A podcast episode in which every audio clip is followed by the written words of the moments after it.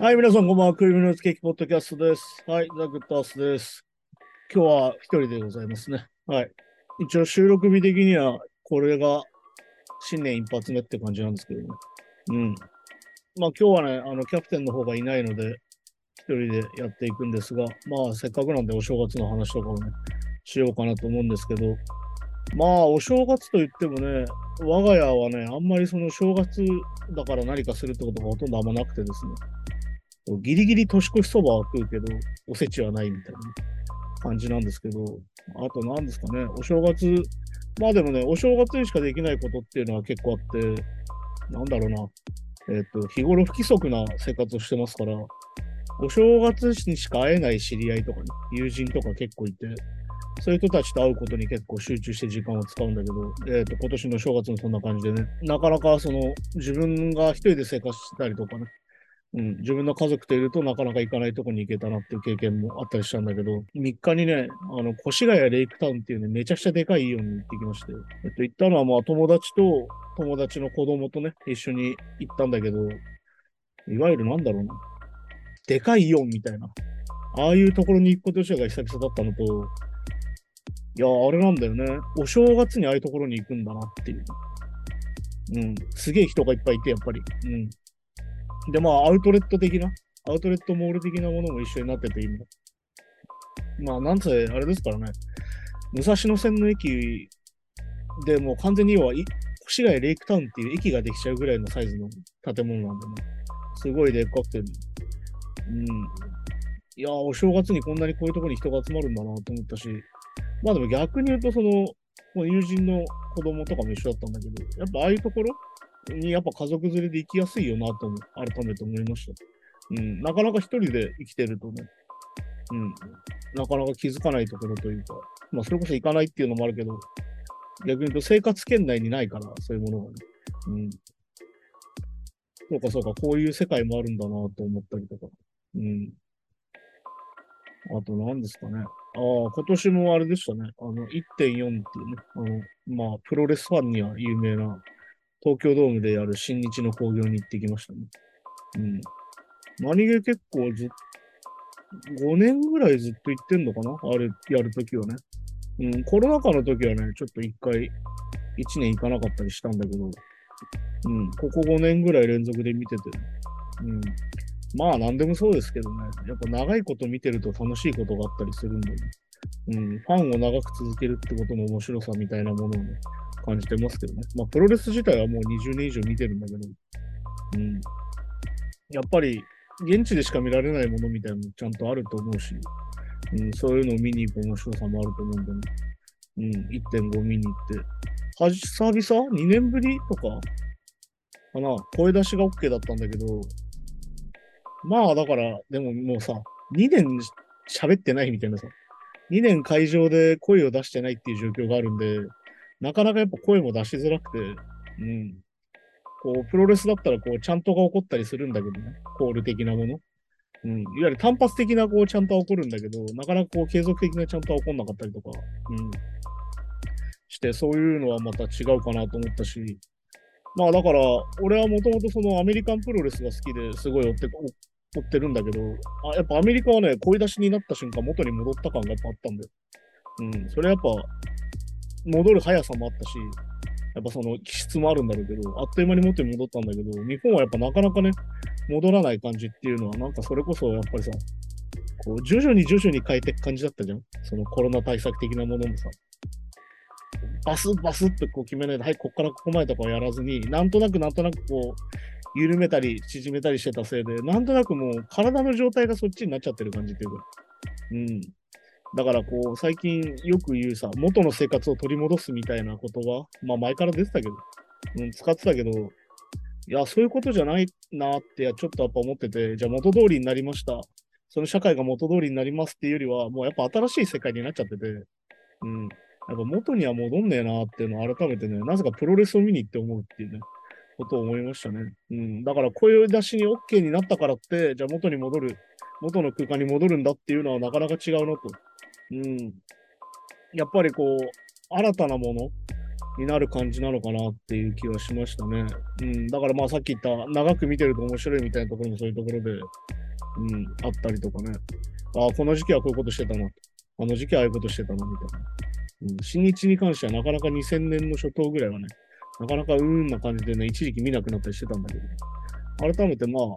これはこういうものって感じで見ると結構プロレスも楽しいので、うん、おすすめですかね。あとまあなんだろう、長いこと見てるとさ、あの団体の選手がこっちに来ると思わなかったのとか思うし、逆に言うとこの団体にいて、いたまま、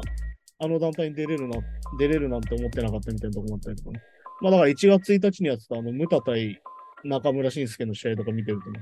まあ WWE の選手がまさか日本の団体に出てくれるなんて思ってもなかったから、うん。そういうのもあったりとかね。まあだからその WWE だけ結構こう隔離してあげてるというか、うん、WWE に入っちゃうと、いわゆる名前も技も全部変えて、新たな人間として生きなきゃいけないみたいな時代があって、まあ今もそういうのに近かったりもするんだけど、そういうのが若干緩くなってる感じ。うん、いわゆるその入ったまんま他の団体に出れるみたいな状況がちょっと今あるみたいなんでね、それでまたなんか面白いものが見れたら楽しいなと思ったりしますね。うん。そうですね。だから、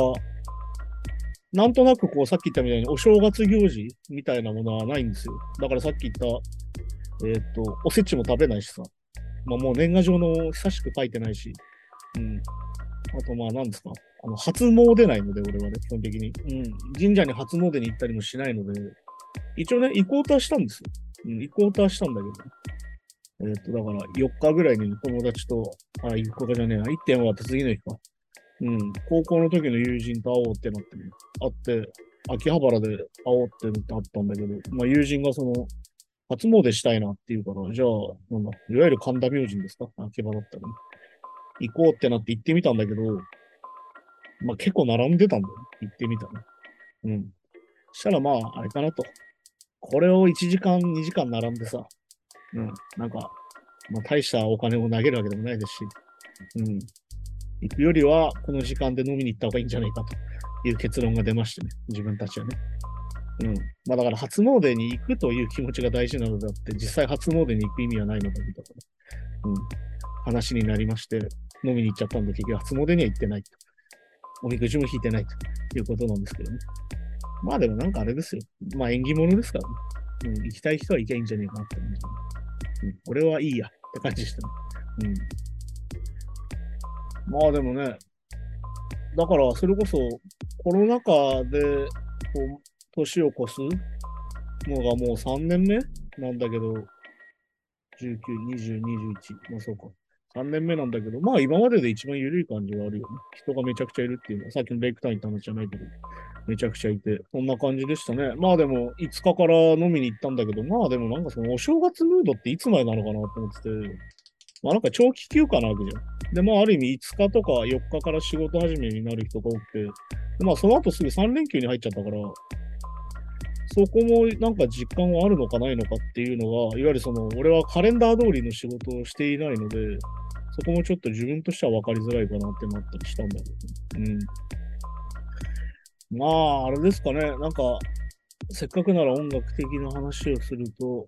ああ、あれですね、あの、トム・ヨークとジョニーがやってるザ・スマイルがね、あのティニーデスクってやつあるじゃないですか、YouTube で。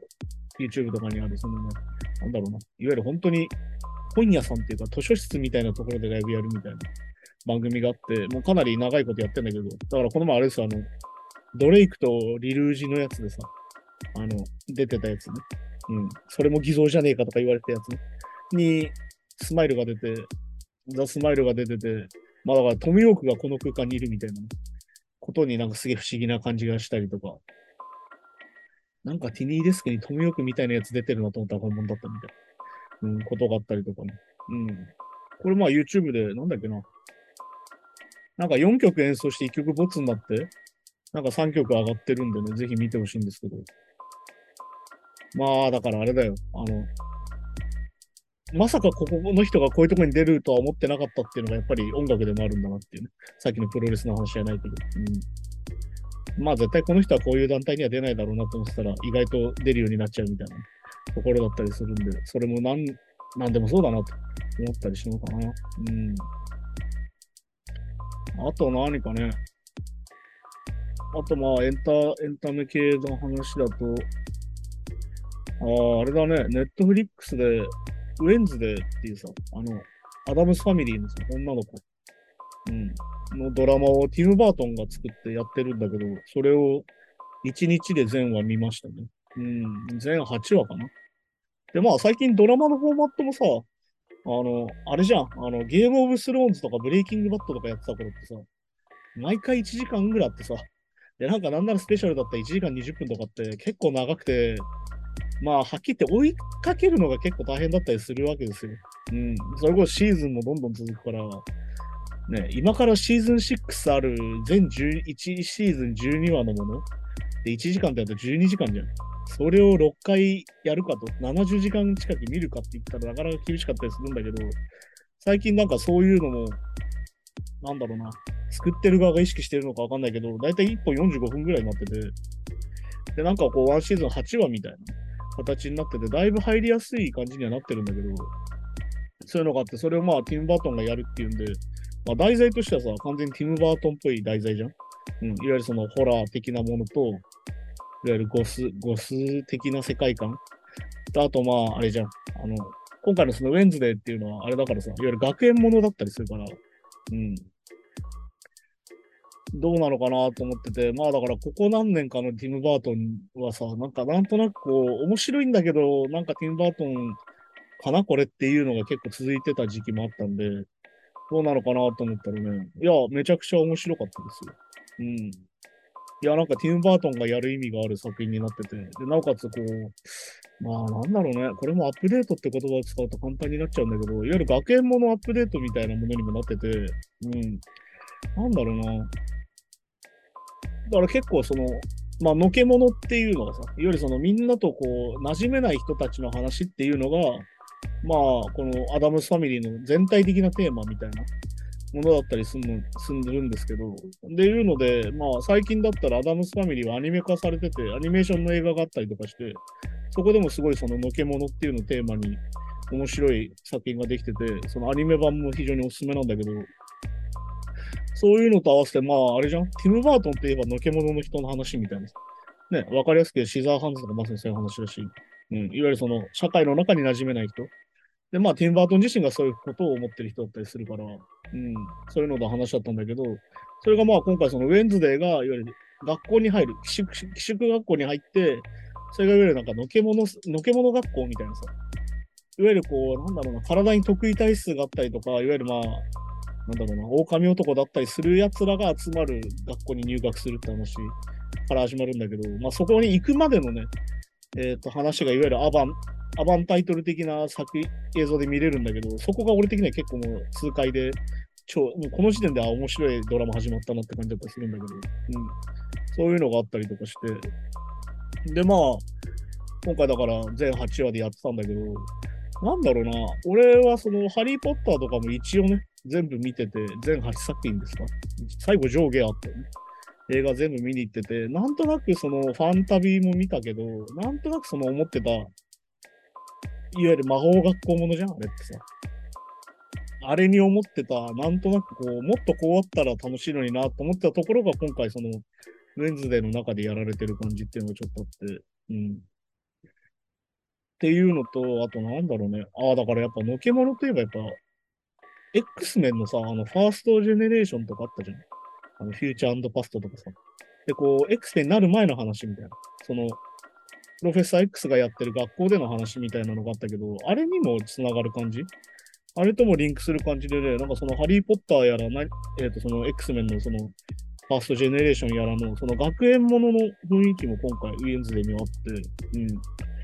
で、なんかそこでの描かれ方もすごい良くてね。そうそう、だから今回のね、えっ、と、ウェンズデーは、あの、ジョナオ、ジェナオルテガっていうその女優さんがそのウェンズデーをやってるんだけど、まあだからなんだろうな、あ、だから、あれか、ゴメス・アダムスっていうそのアダムスのお父さんの方が、いわゆるこうメキシコ系のルイス・ガスマンがやってるから、こうメキシコ系っていうのもちゃんと意味があるんですよね。後半ちゃんと意味が出てきて、まあ、それがさっき言ったのけ者の話でもあるし、ちゃんとその、なんつうのかな、いわゆるアメリカの歴史ものにもちゃんとなる感じ？うん。あとあれだよね。あの、まあだからこれは別にネタバレではないと。だからクリスティーナ・リッチ、もともとのアダムスファミリーでウェンズデーやったクリスティーナ・リッチがちょっと違う役で出てたりとか、そういうところでこう前作ファンも見てて楽しい作りになってるし、うん、でもまあ別にアダムスファミリー見なきゃいけないかって言ったらそんなこともなくて、全然こっから見ても面白い作りになってたんだよね。そこもおすすめなんですけど。うん、そんな感じで、8は結構サクッと見れる感じなので、ぜひおすすめですって感じですかね。うん、組み合わさってて、あ、ティム・バートンの好きなもの全部入りみたいにはちゃんとなったんで、そこはもうティム・バートンだなって感じもしましたし、ね、その学園ものだし、ホラーものにもちょっとなってるし、そしてホラーで出てくるいわゆるモンスターだよね。で、そののけ者たちが、の出てくるキャラクターが、あ、これティム・バートン好きなやつだっていうね、とこだったりとかして。あと、まあ音楽の使い方もすげえ良かったし、うん。なんだろうな、こう、真似したくなる感じとかもわかるしね。だから TikTok で流行ってる感じ、あのダンスとかが、ウェンズデーのダンスとか流行る感じっていうのもなんかわかるなという感じですね。だからまあでも、改めて思ったのが、クリスティーナ・リッチの顔、まあもともとのウェンズデーのやつは、クリスティーナ・リッチの顔自体が、あの、なんだろうな、ティム・バートンでいうそのヘナボナム・カーター的な顔の人だよな。改めて思ったりしました。うん。でもなんか、あれでしょ？なんかシーズン2がこの前後で決まったっていうのニュースになってたんで、ああ、じゃああいつらにまた会えるのはちょっと嬉しいなと。思ったりするんだけど、やっぱ最近思うのはドラマはやっぱ終わらせ方が難しいなと。いうところだったりするんでね。なんかまあ永遠続けは面白いっていうのよりは、まあだからちゃんと終わってくれた方がいいんじゃねえかなって最近いろんなものに思ったりもするというところでもあるし、あとなんだろうな、そのドラマに関してはね、俺なんか1話完結でいいんじゃねえかなと思ってて、うん。なんかあるじゃん、時代劇とかでさ。毎回違う敵が出てきて、その1話の中でやられて終わって、また新しい敵が出てきてみたいな。まあ、聞いて水戸黄門とかさ、暴れ王将軍とかさ。うん。なんか、まあ、小連れ狼とかさ、まあ、大きなこのストーリーはあるんだけど、その中で、やっぱりこう、1話完結で、ちゃんと解決して話がっていうのが結構いいんじゃないかなと思ったりするんだよね。結局だから要はどう畳むかでさ、12話を引っ張る感じになってるドラマが今結構あるじゃん。ワンシーズンさ。で、なんか結局、あと残り2話ぐらいになって、あ、これ多分畳まないなっていうのをちょっと見てる方が察しちゃう感じ。うん。で、なんか、ああ、終わんなかったねっつって、また次回、また来年みたいになってる感じっていうのが、これはあんまりその引き伸ばしになってるから、あんまりいいことじゃないよなっていうのはすごい思うんだよね。うん。だからそう考えると、やっぱ1話完結のもの、ショートストーリーみたいなもので積んでってくれて、で、なんかだ、5話目、6話目ぐらいでね、ちょっと大きく話が動いていくみたいなのが面白いんじゃないかなと。てか見てる方も飽きずに見れるんじゃないかなと思ったりもするんだけど。まあでもなんかね、アメリカのドラマとか、まあ海外ドラマ特にそうだけど、その引っ張る技術が今すごいから、うん、どうやって引っ張るかみたいなのが多分すごい計算されてできてるので、そういうのもね、まあなかなかね、うん、でもね、その海外ドラマの特徴としてさ、やっぱあっさり終わっちゃうじゃん。こけると。はい、打ち切りってなっちゃうから。っていうのを考えるとね、なかなか、うん、見てる方も作ってる方も幸せになれないよなとか思ったりはするかな。うん。まあ、あと何ですかね。まあ、そうですね。まあ、今年も、一応毎週こうやって、時事ネタ、まあ今日はほとんど時事ネタじゃなくて、本当にただのおじさんの正月の話をしてますけども、話をしたりとかね、していこうかなと思うんですけど、まあでもあれですよ、本当にそのまあニュースを見たらわかるけど、本当になんかいい空気じゃないよね。暗い空気だし、なんか起きちゃいそうな怖いもんでもあったりとかしてね、そういうのを、目を背けれるなら目を背けたかったけど、そろそろ背けらんないよねって話を多分去年したと思うんだけど、まさにそういうことが起きてるしね。まあだから、光熱費が上がったりとか、まあだからそもそも物価が上がってるいわゆるインフレーションが起きてる状況なのに、自分たちの給料はインフレしない感じ？うん。いや、本当にただ単に物が高くなって買えなくなってるだけじゃん、みたいなね。うん。ところだったりとか、それに関してね、じゃあ何か対策するのかといえばそういうことはせずに、なんか、防衛費を上げようみたいなね。うん。アメリカからミサイルを買おうみたいなことになってて。まあ、だから本当になんだろうな。嫌だなと思うのはさ、その、こっち見てないよねって感じ？やっぱりその政治家の人たちがさ。うん。それは結構なんか、与党、野党にも言える感じがしてて、まあ野党は与党でね、ちゃんとこう、対抗していかなきゃいけないと思うし、やっぱりその、なんだろうな。ちゃんと反対するっていうのは超大事ですね。うん。なんかそこが今なんか立憲とかより本当に共産党の方がちゃんとしてんじゃんみたいなことになってるから、そこがなんとかなんないのかなと思ったりもするんだけどね。うん。で、まあさっき言った防衛費を上げるっつって、じゃあ財源何すんのっつったら急に消費税を上げましょうみたいな話になっちゃってさ。いや、そこじゃなくないみたいな。今それじゃないよねっていうさ。で、完全にさ、その防衛費の増額って結局さ、何かっていうとさ、アメリカから武器を買うだけなんですよ、結局ね。うん、アメリカパイセンがさ、パーケン持ってきたからちょっと買わないとみたいな。うん、買わないとまた怒られちゃうし、みたいな感じで結局買わされてる感じ。まあだからトランプの時にさ、ね、心臓安倍が仲いいみたいに言ってたけど、トランプと。なんかこう、毎回ね、オバマともなんかこう、ファーストネームで呼び合ってるみたいなさ。言ってたけどさ、いや、結局、射程じゃんみたいな。結局日本ってアメリカの射程じゃないみたいなことをこういう時にすごい思うわけですよ。うん、別に俺は右翼じゃないけどさ。うん。やっぱそのアメリカとの関係性とかってもう一回見直さなきゃいけなくないみたいな。うん、それは沖縄の基地の話も絶対出てくるはずだし、うん、そこも避けては通れないことになってるんじゃないかなと思いますよ、見ててね。このままそのなんかトマホークやら何やらちょっと前の武器、買わされ続けてね。で、なんか別に配置できるでもわけでもないじゃん、日本とか。で、なんかこう、すげえこう、軍事国家していく感じも嫌だし、そしてまあ、なんといっても日本っていうのは海岸線に原発がいっぱいあるので、そこにミサイルを撃ち込まれると結局核爆発と同じことになってる。うん、なんか原爆を唯一世界で落とされた国なのにこういうことをしてる。そしてそういうのを否定しなきゃいけない。一番否定できるはずなのに、そこには迅速しない感じっていうかね。っていうのになんか俺はなんかすごいモヤモヤするし、そして僕たちの物価が上がってることがそこにリンクしてくるわけだし、うん、そうしてあれでしょ？あの、なんだ？少子化対策という話をしてるときに総理が言った言葉はなんだっけ異次元の少子化対策みたいなさ。いや、今次元で頑張ってくれよみたいなさ。もうマルチバースみたいなこと言ってんじゃねえよみたいな。わかんないよ。どっかのマルチバース、どっかのマルチバースにはちゃんと少子化対策をしてる岸田首相はいるのかもしれませんが、僕たちは高次元なのでね。うん。なんかね、ドラゴンボールでも今考えると、あの、マルチバースものだったのとか思ったりするけどね、タイムマシンが出てきたりするから。なんかまさにそんな感じ。もうなんか悟空も何もかも死んじゃった世界が今こっちの世界なんじゃないかみたいな思ったりもして、非常に暗淡たる気持ちになるんだけど。まあ、だからなんだろうね、その、それでしかもその、煽ってる人たち、その軍事を強化しなきゃいけないんだって煽ってる人たちがさ、そのなんかあれじゃん、台湾だったりウクライナとかをネタにするわけじゃん。それに対してさ、ね、俺たちもこういう目に遭うかもしれないぞみたいなさ、中国気をつけろみたいな、ロシア気をつけろみたいな話やってるけど、いやなんかそこじゃないんじゃないかなと思うしね。でもね、結構なんか、非常に幅があるなと思ったのは、その税金対策の話とかもさ、なんか消費税上げるより、こういう対策をしろみたいなさ、もっと減税できる、いわゆるその、税金の無駄がこっちにもあるだろうみたいなところに行ったときに、気をつけなきゃいけないのは、そのさ、税金の無駄だってつぶやいてるアカウントが言ってること？がさ、社会保障を削れみたいなことだったりもするわけですよ。ね。っていうことは、状態的にはさ、その、いわゆる小さい政府を目指してる側も、いわゆるその社会保障の充実を目指してる、まあ、いわゆるリベラルと言われる側も、その税金の無駄みたいな話をしてるんだけど、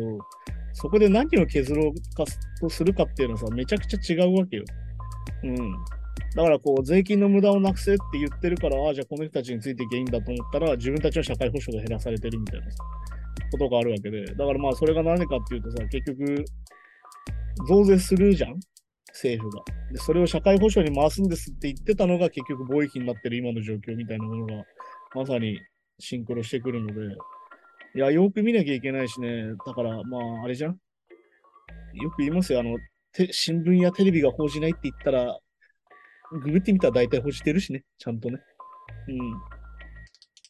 で、まあ、事実がねじ曲げているとか言われるんだったらね、あの、読み比べてみるとね、結構その視点があるっていうのがやっぱ、これ結構分かってなくてさ。やっぱ産経新聞と朝日はやっぱ違いますよ、言ってることが。言い回しがそもそも違ったりするし、ね。うん。で、ああ、こういう感じなんだっていうのを改めて見なきゃいけないし。うん。で、まあ、SNS で拡散されている情報がみたいな。うん。大手メディアが報じない情報かというかでも。いや、結局、報じないのは大体理由があってさって。いや、その情報ソース自体が怪しいからじゃねえの、それっていうのが結構あったりするから、それ時点でね、ちょっと一回考えて立ち止まってほしいなってものがめちゃくちゃありますよ、やっぱり。うん。いわゆる報じる、報じないには理由があって、じゃあなんで報じないのかなっていうのをちょっと考えた方がいいんじゃないか、報じないってことは全部ここの陰謀なのだってなっちゃうとね、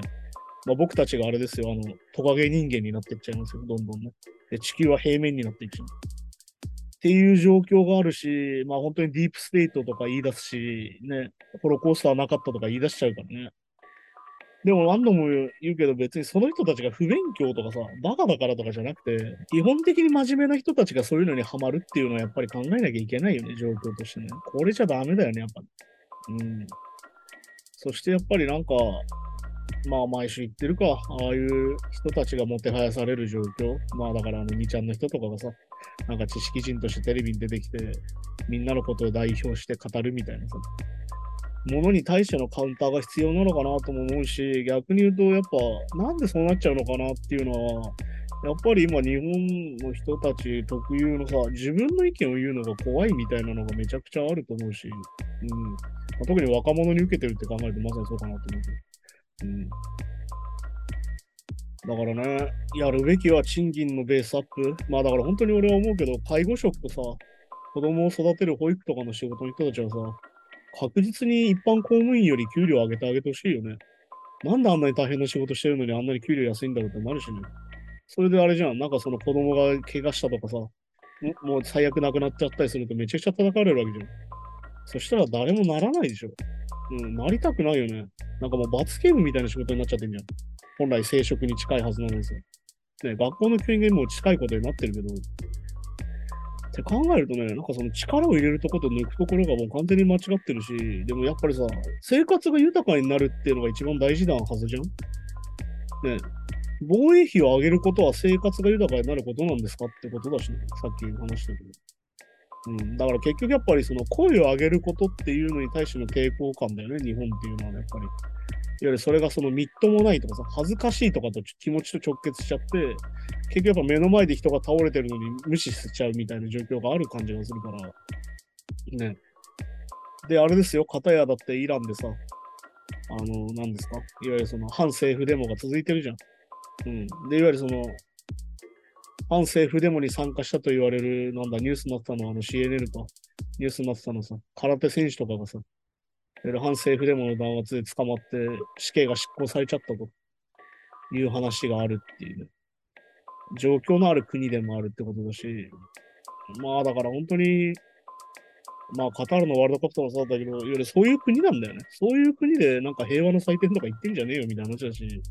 うん。じゃあなんでそういうことができちゃってんのかっていう状況はやっぱ見なきゃいけないし、ね、うん。まあでも結局、だからこの俺たちこうね、毎週時事ネタの話をしてる話はなんでかっていうとさ、やっぱニュースって無料だと思ってんじゃん、みんな。ね。だけど、検索、さっきの話じゃないけど、検索して見つからないイコール報じてないみたいになっちゃうけど、無料だと思ってるから。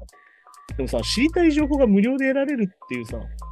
ことは実はないわけで、それなんでかっていうと、情報がそもそも有料だし、いわゆる身体的コストがかかってるんだよ。ね。取材する人がいて、記事を書く人がいてっていうのがあって初めて、そういうのが成立してるからさ。で、結局やっぱり、ね、そうなってくるとシンプルに新聞とか読むみたいな話になって、すごいおじいちゃんっぽいこと言うことになっちゃうから、ってなるからね。だからまあ無料のものしか読みたくないみたいなさ、こういう時に出てくる嫌な言葉として、そのコスパがどうのこうのみたいな。できるだけ節約した方がいいっていうのさ、やっぱ節約っていうのは貧乏だよ、はっきり言って。うん。あと節約ができる人は余裕がある人だし。うん。っ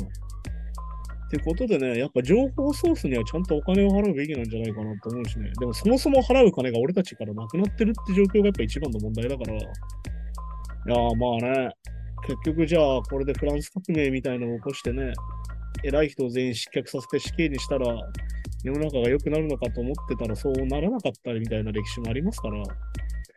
じゃあどこで最適解を見つけるかみたいな話なんだけど、ね、そんな感じで、いや、多分これから選挙に YouTuber が出馬するみたいなのが増えてきたりするんだろうし、それで受かっちゃうみたいな状況が出てくるんだろうから、これからもっても。それに対しての対策も絶対必要だと思うしね。でもマジで声を上げないと何も変わらないのはマジで事実なので、まあだから逆にその、なんだろうな、政治の話だからその、ニュースの話をすること自体がタブーっぽくなってるのが俺はやばいと思うから、こうやってなんか、もうただただ食べるだけのやつが大事なんだと思ってるし、うん。まあこういうの別にね、毎週続けるのが大事なんじゃないかなと思ってたりするんでね、そんな感じで今年もよろしくお願いしますって感じですかね。うん。はい、じゃあそんな感じで今週もやってきたんですが、まあ来週から一応通常放送に戻りますので、はい、二人でまたやっていきたいと思います。はい、音楽ニュースを取り上げるのも来週ちゃんとやります。本当にね、今週は、まあただおじさんのお正月の話と、最近思ったことの話をしました。はい。で、まあ今週の映画コーナーっていうのはね、毎週そのドキュメンタリーを題に見てるんですけど、えっ、と、それも今週できないので、じゃあ何をしようかなと思ったんですけど、えっ、と、今年一応僕は劇場で新作映画を57本見てるので、あの57本全部感想を言います。はい。じゃあそんな感じです。ってことでまた、また次回、また次回です。さようなら。グッタースでした。Podcast.